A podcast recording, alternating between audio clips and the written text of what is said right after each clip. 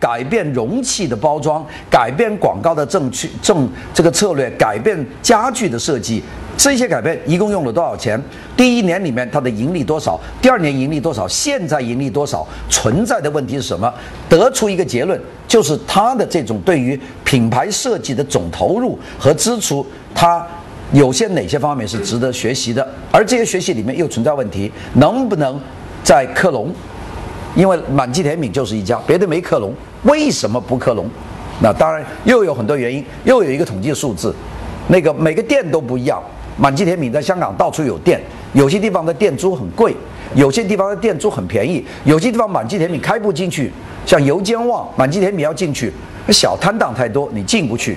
往往是在那种写字的写字楼比较集中。白领比较多的地方，他开为什么那个地方的人的消费多少是比较好？那些人的消费大概是一个什么比例？在甜品上的消费是多少比例？你要抽样检查。而你没有那个，你怎么谈设计的服务与商业中的新定位？这两个字千万不要乱用啊！新定位和新应用，这个“新”字，你要不新，你就千万别说新。可能你只说出新，别人是根本早就用过。我估计一多半。不可能是你凭空想出来，肯定有人有人用过，所以呢，不是新就别说新，因为这个博士论文别人抓得很紧，呃，搞搞说不好，到你们的博士答辩是我来参加呢，要是我要让你跟你过不去，我两下就把你挑死了，这个实在是太太多的漏洞给别人钻了，所以这个那个你上面有体验经济时代，这个也得有一个说明，因为体验经济 （experience economy）。这是个笼统的一个大的术语，这种笼统的大术语，它很难具体到某一个东西。有些地方没体验经济，你说满记甜品，我就还是拿李李永全来说，你说体验你体验经济，我到香港去买西班牙火腿，他会切一小片给我尝尝，我体验了。手机你先用一用，先搏一搏。我在美国最最体验就买汽车，买汽车他让你走。走走两个圈，呃，到街上去走，呃，那就体验了。你说有些东西你能体验吗？这个旅馆，我先睡两个钟头，我再，那不可能体验，那不能体验，你怎么叫体验经济呢？大家知道这个，你千万说话。所以你后面放的服务与商业里面的体验经济时代，你这个市场给自己做了个套子，你到时候你跳不出来。千万千万啊，越具体越好。你可能是一个。啊，比方说广东现在全国出现了很多这样锦锦江之星的这种廉价酒店啊，这种酒店它的确是体验经济，很小，没人管理，东西很干净，然后很标准化，学习某美国某 l 的做法是吧？并且呢，它做的这种酒店当中有很大的差异，有好的呃锦江之之星我做的比较多是吧？还有一些其他用钱的呃呃呃呃七天酒店，这个是另外一种做法，这种东西你是可以可以做类比的。就尽量把东西，呃，放在一个比较落得到地的地方。第二个，你能找到数据作为支撑的地方。第三个是这个里面它包含了有设计很高的应用的地方。第四个是这里面存在问题，你可以总结和提出建议的地方。你这个论文就有有根据、有论点、有论理论的推演过程，也有结论。记住这一点没有啊？我我我已经讲了很详细了，我就差点就把你那个东西给你讲出来了啊！你们你们在做，一定要有准确的数字和参考数目。如果是服务行业的，你应该到政府这个统计局里面去拿到统计资料，这是有的。如果在香港比较方便啊，它因为这政府有大量的东西可以看，每年的营业额啊比例，香港每年出一个上一年的香港年度报告是吧？这个里面应有尽有，你可以用那个东西。呃，查不到的话，到香港图书馆，它历年的这个都有。香港有政府统计局，中国大陆就难一点，那未必有，但是也有一些公开的、对外的。公开的总是可能里没有水分，啊，或者到企业去找。但是你后面这个书袋子要足够的大。我毕业论文的论文那个参考书目和索引，占了我整本书。我毕业论文差不多是六十万字嘛，我的参考书目是二十万字啊。我的那个密密麻麻的，我来的那个专家，那个那个原来做做过美军协调处的一个一个军官呢，现在南京大学教书。他来了以后，我就知道他习惯，他把我的目录看了一下，他整个翻过来就看我的参考数目，然后就问我参考数目，这个呃，这大西。大西档案第几卷？你在哪儿找到的？哇，那真真厉害，那个人一下就盯住我这个大西档案。大西档案是国民党的档案，从南京搬到台湾，呃，收藏在大西。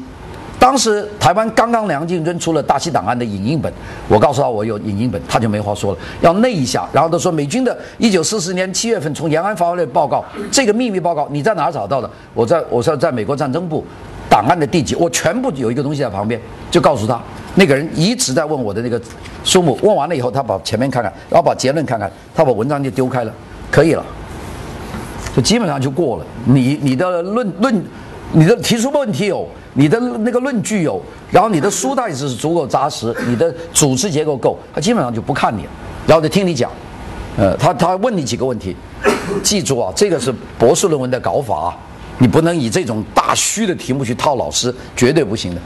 除非你们的老师特特差，那也有可能，可能博士老师本身就没写过博士论文，那那是一种可能性。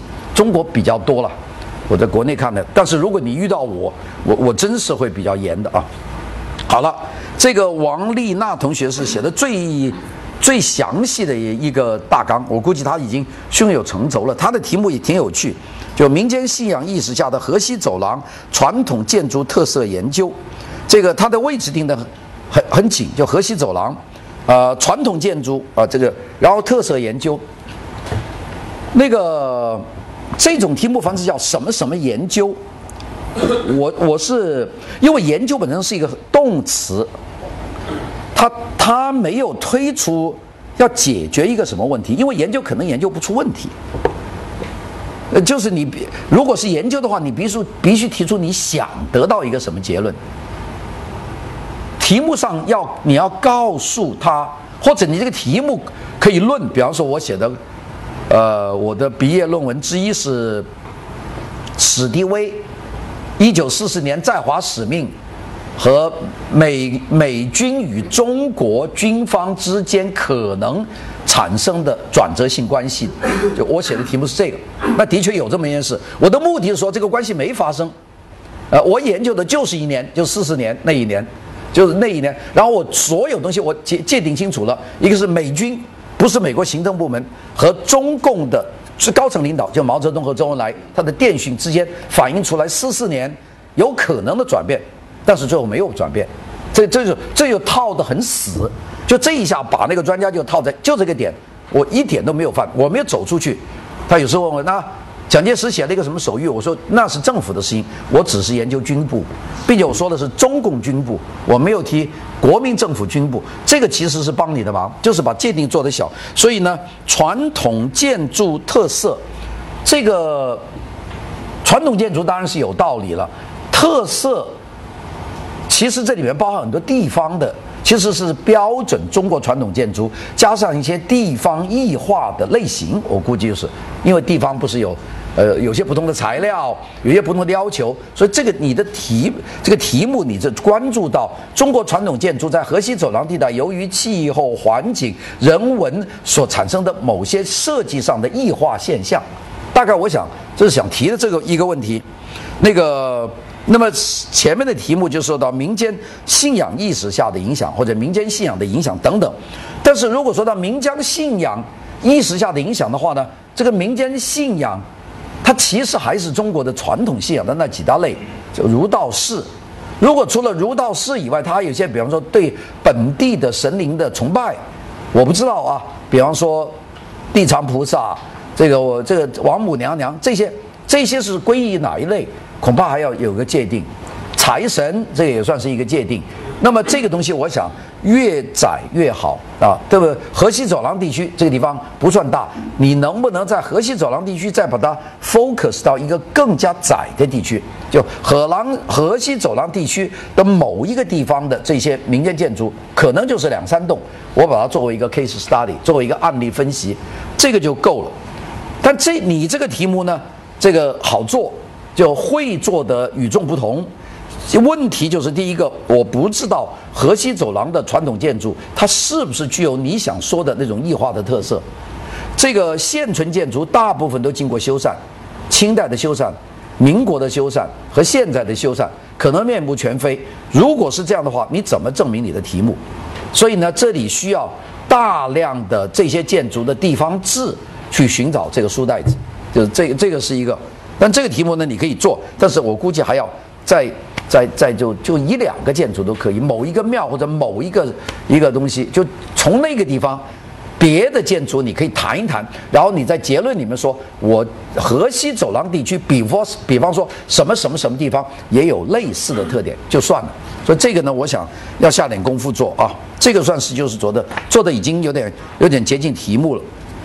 黄军，这也是呃马全教授的品牌空间化研究，题目其实没出来啊。品牌品牌空间化研究就是一个。我估计是马全提出的方向是吧？品牌空间化，那就是说大家做这个方向。呃，所以我写了几个，一个就是 wide and loose，也就是太大太松泛，这这个是我我我很忌讳的一个题目，就千万不要这样做。那个你可以选择某一个比较优秀的品牌空间化做得好的东西从那里下手，或者找一个品牌空间化做得不好的但是有提高的来下手，就是还是从 case study 开始。大家记住我讲的 case study，就是案例分析，这一定有一个 case。这个设计专业的博士论文，这个 case 很重要。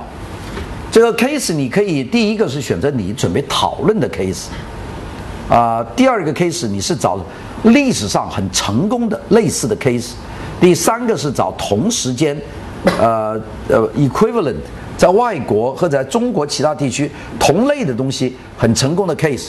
然后对它研究，并且了解它整个策划过程，这个我想是对于品牌空间化研究的一点。品牌品牌的营造有很多方面，品牌的空间化只是营造品牌 branding 的一个方面。那么我的感觉是，空间化只是是帮忙，就品牌它是需需要一堆东西的，所以整体来说是个品牌组合。我们叫 branding complex，或者叫 branding mixed，就是它是一堆东西组成一个品牌策略。那空间化是其中的一个，那这个本身就有点悬。就即便空间化研究的很好，但是由于品牌表命名不好，或者品牌的 logo 设计不好，或者品牌的沿用不好，它都会出现一些问题。所以呢，单独的做空间化有一点点风险。那个如果老师要求的话。那你可以从案例切手入手，有些地方的空间化是做的不错的啊。比方说，我们说一些大的书店，这个它的空间化做的，比方说的卖书的台湾那个叫什么成成品啊，成品它的净空做的比一般的净空大，呃书架也做的比一般书架不同，并且它的内部空间的摆法，有些地方可以挪挪出来。去请做讲座，就是它空间化有作用。我我都给他们请过两次，就是说作者和读者见面，结果满挤满人，我不知道来了什么五六百人，那不知道怎么搞。结果他把东中间的桌子一撤，就变成一个讲堂了。这个这个空间化，他是做了很多工作。那么当然，我不说成品就是唯一的。广州的这个有一个方土是吧？啊，方所，方所啊，它它也照这个方向在做。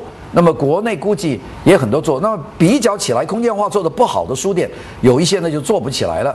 像这个上海的那个呃花园酒店出来那个地铁站，那个叫茂名路车站，那个原来里面有个叫四季风书店，那季季风书店书其实不比方所差，空间做的不好，因为它在一个地铁那个拐弯的地方。所以季风做的那么好，那书呢？季风我觉得是很喜欢 很喜欢那个书店，但是它一个是地铁的一个走路的穿越空间，第二个它内部呢做的很挤，它书多啊，堆堆堆堆堆堆，所以呢里面的。人呢也是，就是路过的人多，地铁不应该做那么高精尖的书店的，高那种书店是让人进去泡的，所以那个季风是没有做成，我觉得很可惜，因为我当时老我老住在那个花园酒店，那花园酒店走出来门口就是书店，所以那是我很喜欢的一个地方。那么，所以我想讲这个题目还是要有 case study 或者有 issue study，就是有有议题，你你想谈个什么？第二个呢就是。啊，你谈这个品牌空间化，因为你有了具体题目，所以你一定要做这个 market segregation，就是市场的细分。你准备针对哪些人的这个空间？因为不同的人对空间的要求不太一样，对品牌的认知都不一样。你我们看那个香港中环的那些品牌店，或者是看看你们威尼斯广场里的品牌店，它不同的品牌，它的空间呃不一样，当然和室内设计、色彩、光线都不一样，但是它的空间设计是有不一样的，有些特别大，像运动运动品牌啊，这个。Adidas 是吧，或者是这个呃 Nike，像这种，它的空间有它的做法，它的颜色有它的做法，那个它就跟别的不同。有些特别讲究的店，Salvatore Ferragamo 那种店，它肯定就要小很多，空间也低很多。你们要做些类比啊，我想这个是。第二个，你这个是一定是做中国的，你要找中国有典型的这种品牌化。做得很好，并且品牌空间是有帮助作用的来做。然后第三个，你提出一个问题，所以我最后还是个 summary。还有你要提出你自己的 theory，你的理论是什么？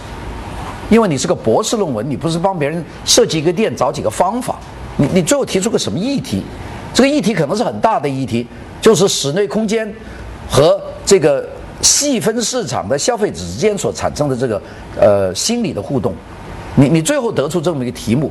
那你这个结论可以推而广之，在做这一类型东西，可以变成设计的一个空间的策略，或者是空间的一套理论。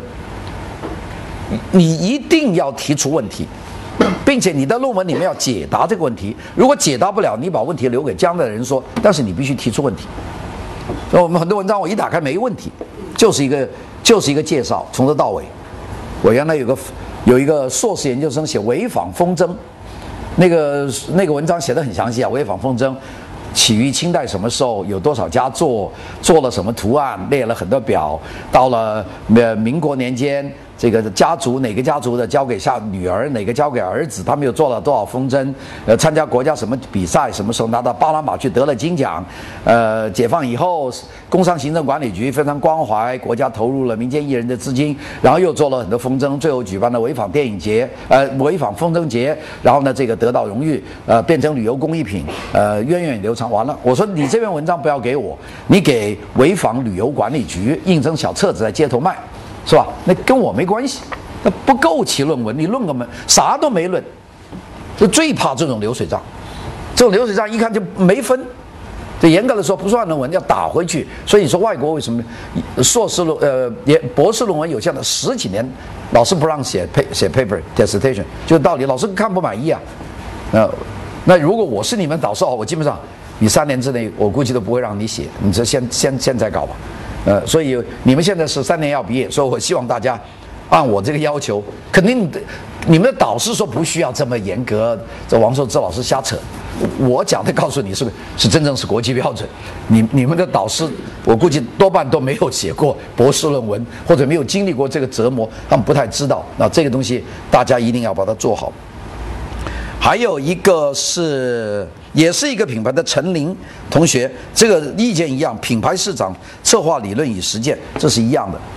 博士论文一般就不应该写实践，实践不是博士的事情。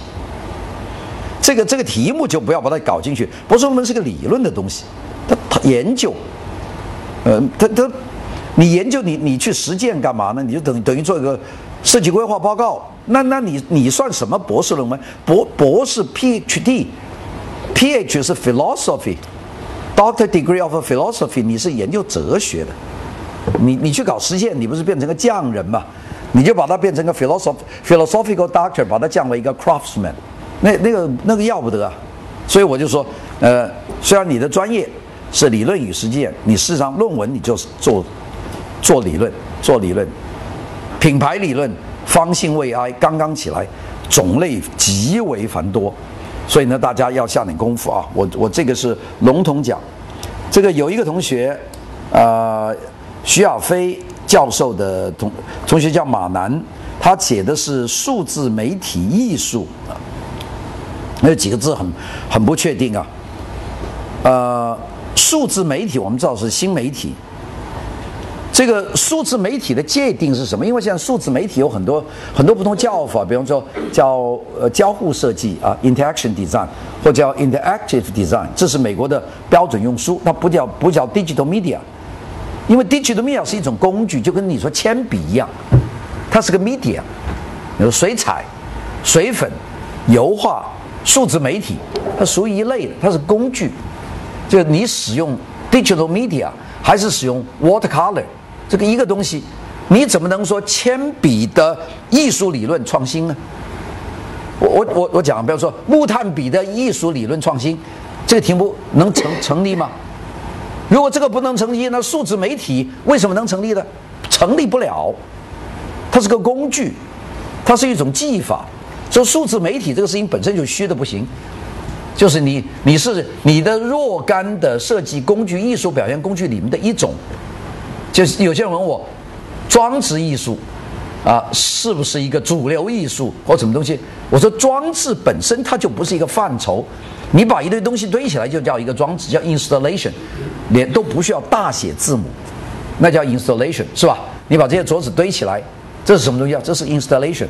那你不能把这个堆桌子叫做一种一个类型，它不是一个类型，它就是堆了一堆。就像我们说 collage，昨天说的拼贴，拼贴是一种手段，你不能说拼贴艺术的创意和思维，那有什么思维啊？你拿一堆布拼拼，老太婆都可以拼，那有什么概念和思维？谈不上。千万不要把你们的工具、你们的媒体作为研究对象，因为你不是研究油画颜色的，你同样不能研研究数字媒体。数字媒体是一个工具，不同的人用不同的工具，它软件还有很多，所以你要讲这个题目，可以说交互设计，interactive design，interaction design，它的里面的这个问题。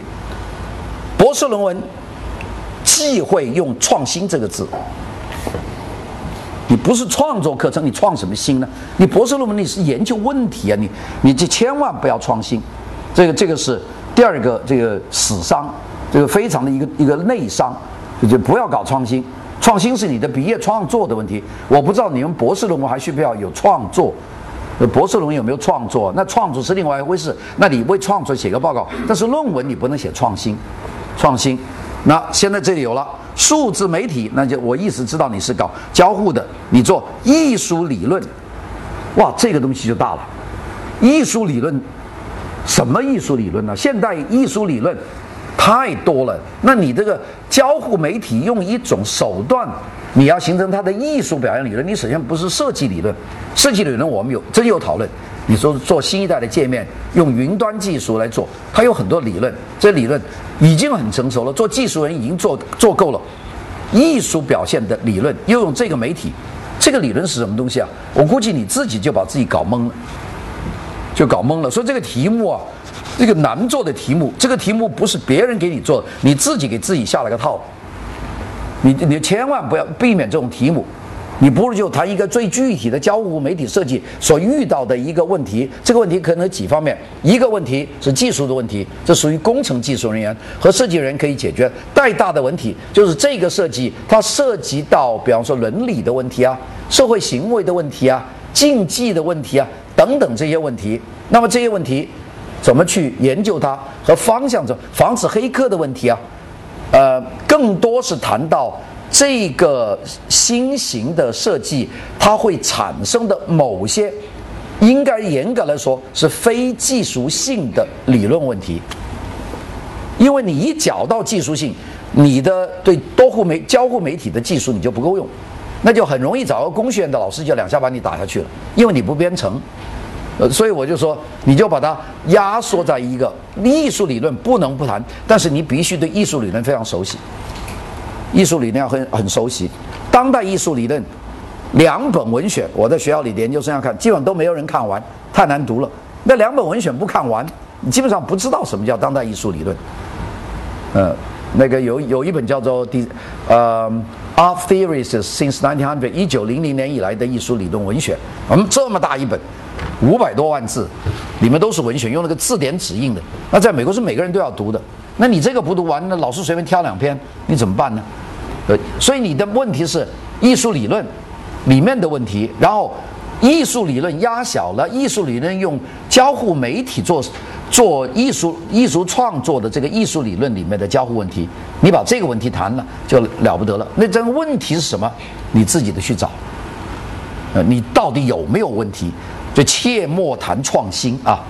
你这个问题都没有解决，你创的什么新啊？一创新，别人就就很，并且我们都不做这一行的，我们创不了新。讲老实话，创新的技术成分很大，千万千万啊！这个题目，回去把我的意见跟你们的有没有录音啊？你们，呃，要跟你们导师让他们听听，就我的意见。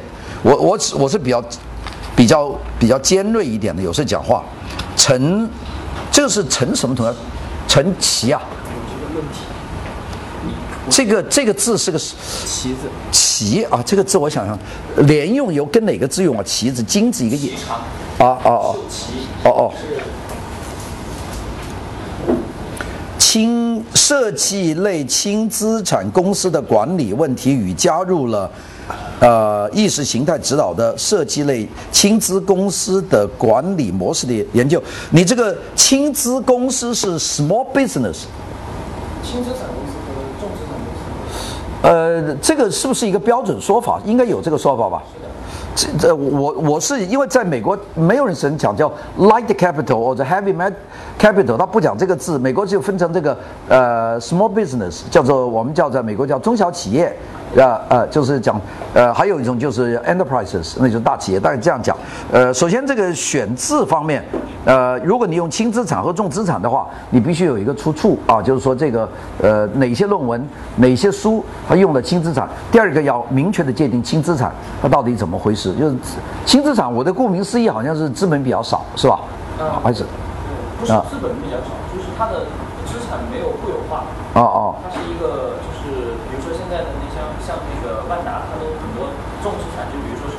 嗯嗯，呃，就是楼啊，固定的这些机器啊，它把它的重资产转化为轻资产，转化为流动资金，套套现成资本，然后。这个我我估计很多老师就会为这个题目懵倒了，所以这个题目如果能够选择一个，呃，不是这么。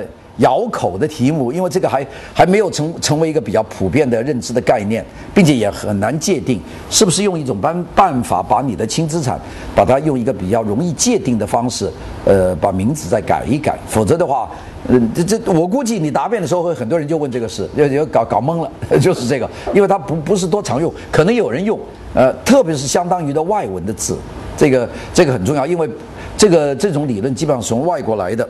那个管理问题，我想这个你讲的就是这个轻资产的企业它的管理的模式，还有加入了意识形态以后它的这个资产管理的优势，你大概是讲两讲两点。这两点呢，呃，现在来看就有点绕口啊，它有点绕口。它第一个好像是离开了。设计理论它比较远，它变成管理理论的东西，这这个是很可能很多人会出现的。你是管理学，那我不是搞管理学，我是搞搞设计理论的，所以呢，这个可能就有一点点脱离了我们的设计的这个范畴，就变成管理范畴的东西。那这个如果他为了你的论文找一个管理学的博士导师来答辩的话，那你就挺挺栽的，因为管理学有很多概念我们并不了解。管理学，但是有它另外的一些学科。那么第二个就是加入了意识形态指导的设计类，这个也绕口。这句话我知道，你说啊，这个设计，呃，是轻资产的企业。那么，但是呢，我们现在设计这个东西，我们用意识形态的设计来管理。这个意识形态管理有一种是意识形态，说大家不许乱讲话，不许翻墙，这也可以叫做意识形态管理。但是可能又说，哎呀，我们要讲更多的文化，讲更多的民族性，这也属于设计的一个规范。大家设计上面多突出我们的呃传承文化，这也是一种。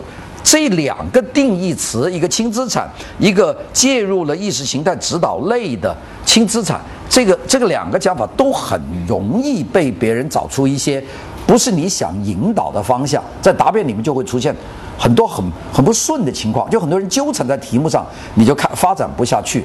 所以我想呢，是不是把题目改成一个比较能够一通俗一点啊？这个通俗一一点，这个我我建议大家做题目先用英语是，因为英语题目很难走，因为英语题目比较简单，是吧？这个你说。呃，我想你这个题目译成简单的英语可以叫做这个呃 superiority 啊，这个是它的优势是吧？superiority of ideological 呃 ideological based design in small business，就是在小企业的。呃，意识形态类的设计能所造成的优势的问题的 issue 什么价格问题探讨就完了，这个就这个就比较顺，但是呢，在里面你想谈什么呢？这个非常重。